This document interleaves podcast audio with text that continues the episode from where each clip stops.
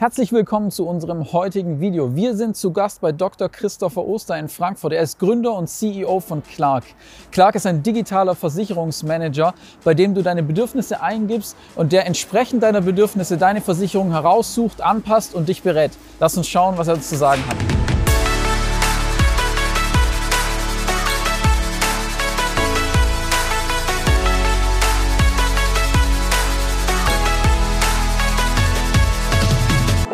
Wir sind jetzt hier mitten in Frankfurt, direkt in der Hauptzentrale von Clark und ich sitze hier gemeinsam mit Christopher. Christopher ist CEO, ist Gründer von Clark. Vielen Dank erstmal, dass wir hier sein können. Freut mich mega. Danke dir auch.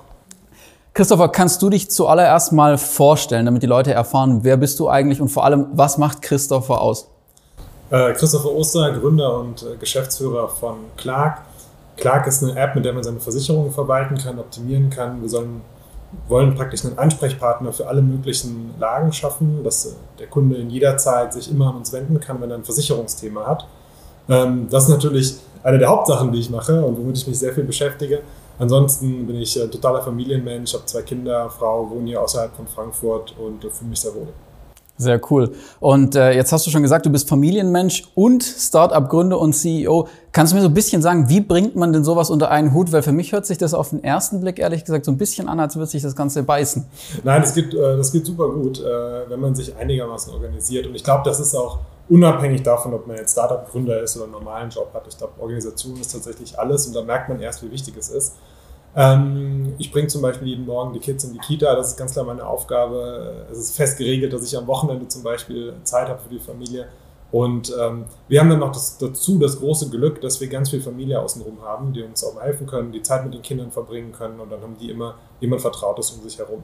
Das heißt, bei euch kommt auf jeden Fall das Familienleben nicht zu kurz, aber das Startup kommt logischerweise auch nicht zu kurz. Wie sieht denn so ein, so ein typischer Alltag hier bei dir aus?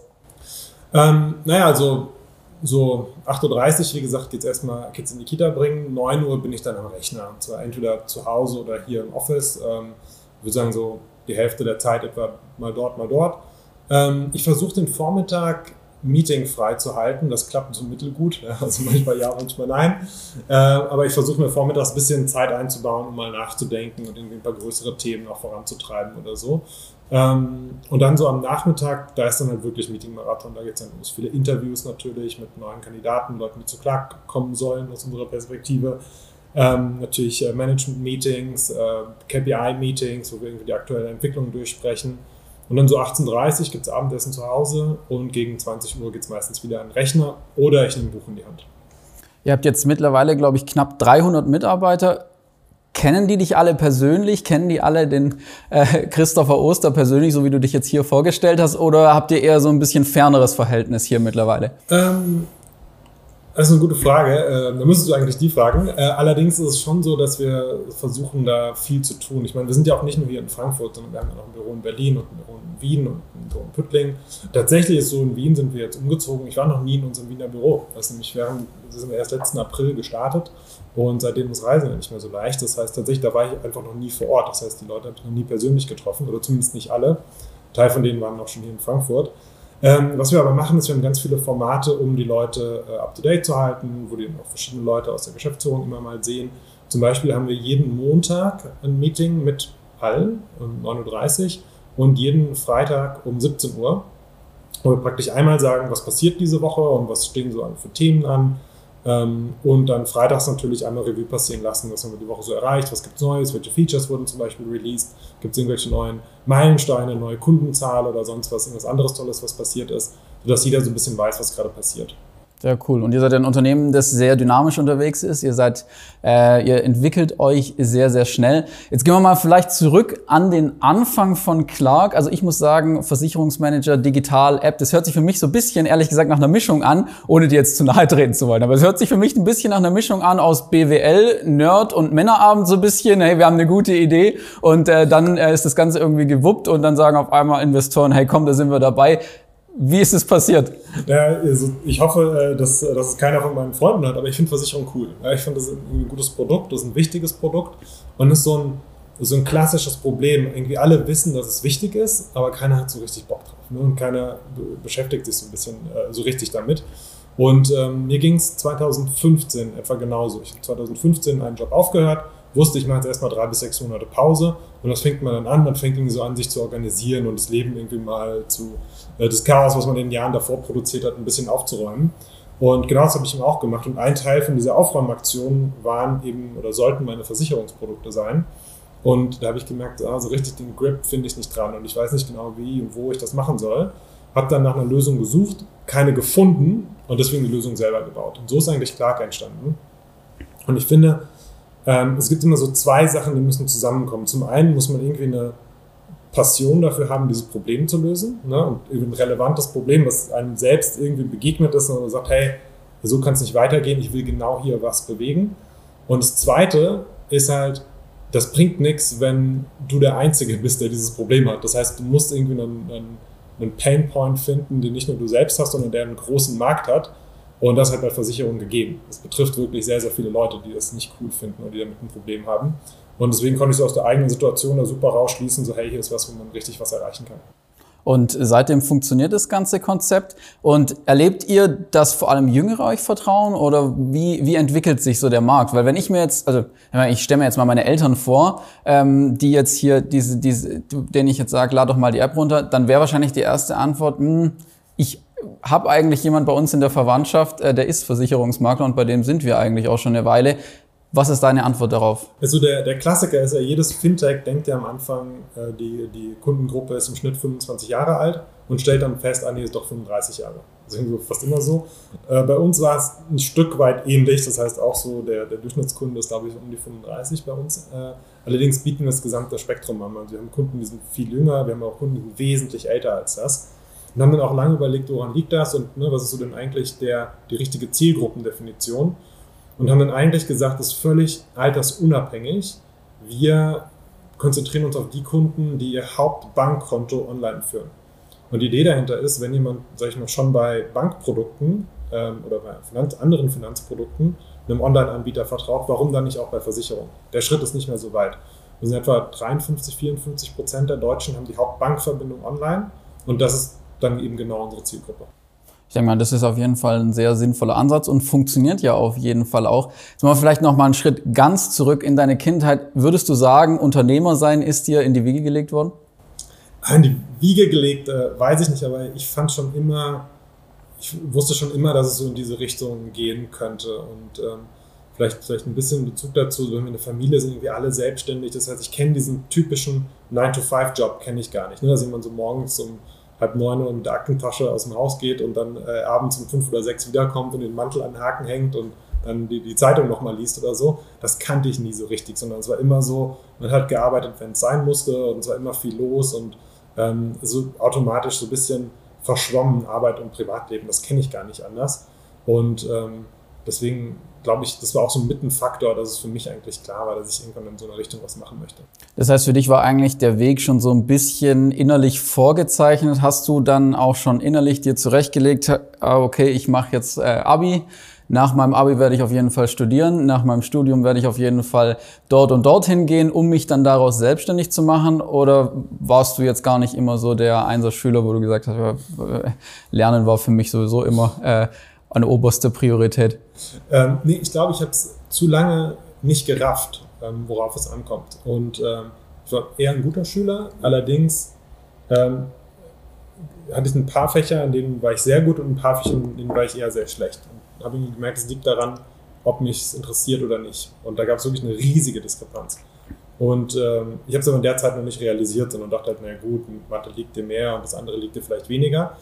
Und ähm, dann im, im, Studium gut BWL, so war eigentlich ähnlich noch ein bisschen, muss ich sagen. Äh, richtig auffällig war es dann bei Unternehmensberatung, weil da kann man sich eben nicht aussuchen, was für Projekte man macht, sondern man wird auf ein Projekt gestartet. Und dann äh, hatte ich eben auch total gemischtes Feedback. Es gab Projekte, da war ich super unterwegs und es gab Projekte, wo es überhaupt nicht geklappt hat. Und irgendwann habe ich dann realisiert, hey, Christopher, du musst doch mal verstehen, dass du einfach besser bist bei Sachen, die dich richtig interessieren.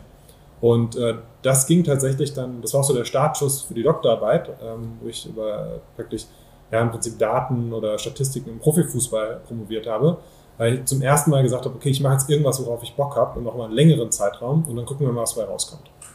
Und ähm, dann war eigentlich das, das Gründen, würde ich sagen, so der logische nächste Schritt, weil ähm, da kann ich ja auch viel mehr das machen, was mich wirklich interessiert und worauf ich Lust habe. Und deswegen war das so der logische ja, Anschluss, wo, dass ich eben nicht mehr in einem Kontext bin, wo ich nicht aussuchen kann, was ich mache.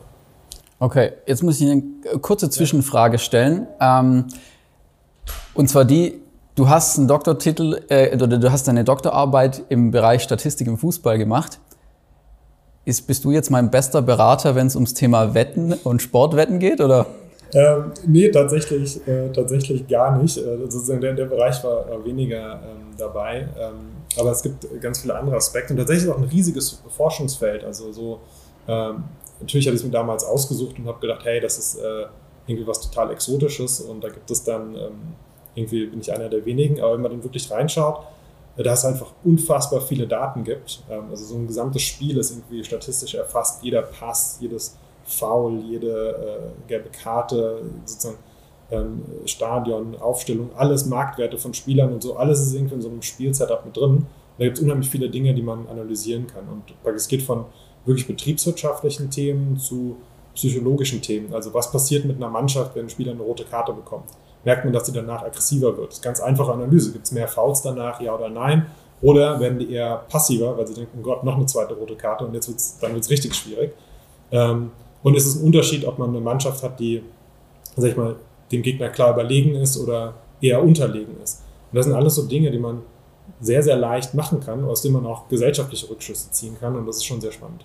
Aber wäre jetzt vielleicht auch nicht so passend gewesen, wenn wir jetzt von Wette und äh, Risiko hin zu Versicherung ist jetzt vielleicht nicht die, sind nicht die Themen, die jetzt zusammenpassen. ganz direkt. Beides sehr mathematisch natürlich. Ne? Versicherungen basieren ja auch auf Wahrscheinlichkeitsrechnungen und so, da gibt es schon ein paar Parallelen. auf jeden Fall. Jetzt ist es ja so, du hast deine Geschichte beschrieben, du hast äh, also äh, dein Abi gemacht, logischerweise, dann hast du studiert, ähm, dann hast du gearbeitet, einen Doktortitel gemacht und daraus gegründet. Hat sich jetzt locker flockig angehört und sehr entspannt. Ich glaube, es war nicht immer so entspannt. Gab es Momente, wo du gesagt hast, puh, äh, ich weiß nicht, wie weiter oder ich konnte nicht so richtig schlafen, weil ich echt unter Druck stehe? Ähm, Druck weniger. Ich glaube auch jemand, bei mir kommt Druck selten so richtig an, einfach von der Persönlichkeit. Ähm, oder ich lasse mich dann nicht, äh, nicht aus dem Konzept bringen davon. Ähm, das ist, glaube ich, schon so. Allerdings gab es echt Phasen des totalen Chaos. Ne? Also ähm, im Prinzip ist es ja so, ich habe die Doktorarbeit geschrieben und nach zwei Jahren war es eigentlich so, dass ich zu BCG zurück sollte. Ähm, nach anderthalb Jahren etwa bin ich aber in die Gründung rein. Das heißt, ähm, da war die Doktorarbeit natürlich noch nicht fertig und ich hatte natürlich auch nicht richtig offiziell bei der Unternehmensberatung gekündigt, weil ich war ja irgendwie ähm, gerade gar nicht unterwegs bei denen oder so. Und ähm, dann, als die zwei Jahre der Promotion offiziell abgelaufen waren, da kam dann alles zusammen. Hat der Doktorvater angerufen und gesagt, hey, wo ist deine DIS? Ähm, die Unternehmensberatung hat angerufen, wie sieht's aus, können wir dich bald wieder auf dem Projekt staffen? Und gleichzeitig war ich irgendwie äh, Day and Night in einem Startup dich unterwegs und hatte überhaupt keinen Kopf mehr. Das war schon eine Phase, die war super chaotisch. Und da habe ich auch dann ein, zwei Jahre gebraucht, das Ganze aufzuräumen. Und du hast jetzt gesagt, Druck, äh, du kannst damit gut umgehen. Kann man es lernen, mit Druck gut umzugehen? Und wenn ja, wie macht man das dann? Weiß ich nicht, da habe ich jetzt auch keinen Trick oder so oder keinen Hack, wie man den einfach ausschalten kann oder so. Aber wäre schön oder, eigentlich. Oder dass, ja, ja, klar. Oder dass man sagt, äh, wenn man besonders viele Drucksituationen hat, dann macht es einem nichts mehr aus. Ähm, das, das kann ich gar nicht sagen, wo das herkommt. Ich glaube, das war, war, schon, war schon oft so, ähm, dass, äh, dass ich davon ganz gut abstrahieren konnte und mein Ding gemacht habe. Okay. Und hattest du mal Punkte, wo, wo du wirklich in einer Krise warst und gesagt hast, puh, äh, eigentlich bin ich kurz davor, hier zu sagen, komm, lasst mich alle in Ruhe, ich gehe nach sonst wohin und äh, lebe dort einfach mein Leben? Ähm, nee, ich glaube, dass ich dann, wenn ich gemerkt habe, dass sowas kommt, immer frühzeitig schon reagiert habe und entweder was in der Situation geändert habe oder frühzeitig gesagt habe, hey, wir müssen was anders machen. Das heißt, so richtig in die Situation reingekommen, eigentlich eher nicht. Okay. Und ähm, was würdest du jetzt sagen, wenn, wenn wir jetzt einfach mal jemanden vor uns haben, der gründen will, mal ganz unabhängig von der Idee, was würdest du sagen, was muss diese Person auf jeden Fall mitbringen und auf welche Situation muss die Person sich einstellen und welche Situation muss diese Person durchleben? Viele Fragen, jetzt ich schauen, wie ich das äh, Ich würde sagen, Optimismus, nein, nicht Optimismus, ähm, sondern Optimismus hört sich immer an nach äh, falscher Realität. Also ich schätze die Realität falsch ein und ich bin super überoptimistisch, das meine ich nicht, sondern eher äh, so, eine, so eine Grundpositivität für egal was kommt. Es kommen sau viele Herausforderungen, es kommen sau viele Änderungen, es kommen auch sau viele Rückschläge. Ne? Also, weiß nicht, nicht, man hat eine eigene Idee, man findet die super. Nicht jeder, mit dem man spricht, sei es jetzt Investor oder potenzieller neuer Mitarbeiter, findet die Idee, die man selbst so geil findet, genauso geil.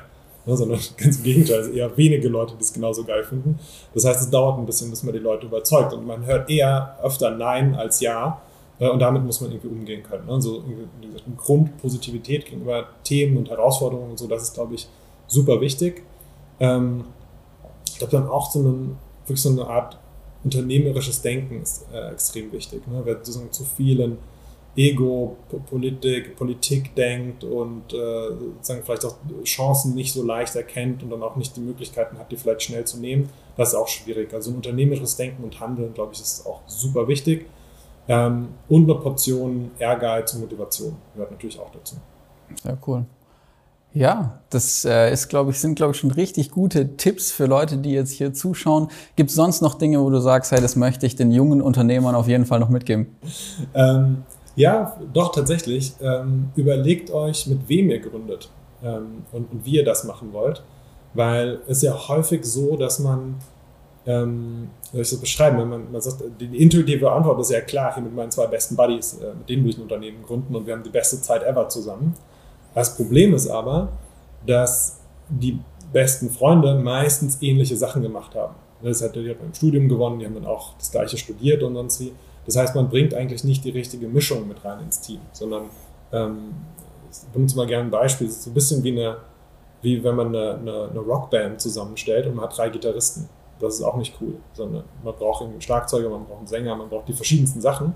Und eigentlich muss man sich genau überlegen, was will ich denn eigentlich mit der Unternehmensidee, die ich habe, in drei, vier, fünf Jahren für, ein, für eine Musik produzieren und für einen Sound haben und was brauche ich dafür? Und ja, weiß nicht, ich will super tiefe Bässe haben oder ich will das haben, ich will das haben. Das muss ich mir genau überlegen und dann muss ich genau diese Leute finden für mein Gründerteam. Und in den seltensten Fällen sind das eben die besten Buddies, die man vorher schon hatte, sondern muss man eben schauen, dass man eben genau weiß, was, was man sucht und was man braucht. Ich muss dazu aber doch nochmal eine Rückfrage stellen, weil meistens ist es ja auch so, man hat eben äh, diese Idee, etwas zu gründen, hast du ja auch selbst gesagt, da war der Bedarf da. Wie weit ist es denn von der Produktidee bis hin zum finalen Produkt? Das ist ja sicherlich nicht eins zu eins das Gleiche, was du dir da am Anfang überlegt hast. Also nee, und ähm, man muss schauen, dass man mit der ersten Lösung oder mit dem ersten Lösungsansatz super schnell rauskommt. Weil wenn ich jetzt, also ich habe ein Problem erkannt und ich baue eine Lösung, baue die im stillen Kämmerlein und denke mir so, naja, das reicht mir noch nicht, ich baue jetzt ein Jahr die Lösung und dann gehe ich erst raus. Kann sein, dass man ein Jahr am Markt vorbei entwickelt hat, weil das eigene Problem vielleicht auch zu speziell war. Und wir haben bei Clark, ich glaube, nach 70 Tagen oder so, nach 60 Tagen irgendwie das erste Produkt rausgebracht. Es war natürlich überhaupt nicht das, was wir uns vorgestellt haben, so was man im Kopf hatte, sondern wirklich nur der erste Schritt. Aber man hat in diesem ersten Schritt schon gesehen, ist man hier auf dem richtigen Weg oder muss man noch ein bisschen anpassen. Und das ist, glaube ich, super wichtig, dass man früh rausgeht, testet und dann anfängt zu adaptieren. Ähm, aber so, und dann praktisch auch anfängt, sein eigenes Zielbild so leicht zu adaptieren. Es wird nicht komplett anders aussehen, aber so ein bisschen in Details wird sich dann schon verändern. Cool. Ja, ich glaube, das sind richtig, richtig coole Tipps. Vielen Dank für das Gespräch. Vielen Dank für die Tipps, die du weitergegeben hast. Ich glaube, das gibt vielen Leuten wirklich Dinge an die Hand, die sie eins zu eins umsetzen können. Und äh, ich freue mich jetzt schon drauf, davon zu hören. Und vielleicht kommen auch Fragen an dich zurück. Danke dir, sehr gerne. Das war unser Interview mit Dr. Christopher Oster von Clark und ich möchte noch mal ganz kurz die drei Main Learnings zusammenfassen. Punkt Nummer eins ist, überlege dir genau, mit wem du gründest und am besten nicht nur mit deinen besten Freunden. Punkt Nummer zwei ist, komm so schnell wie möglich mit deinem Produkt raus, sonst arbeitest du eventuell am Markt vorbei. Und Punkt Nummer drei ist, du brauchst einen gesunden Realismus und Optimismus. Das war's mit diesem Video für heute. Am besten, wenn dir das Video gefallen hat, lass uns einen Like da und natürlich auch abonniere diesen Kanal, damit du keine der weiteren Videos verpasst. Du kannst gerne auch unsere Website besuchen, www www.jungeunternehmer.com. Wir sehen uns.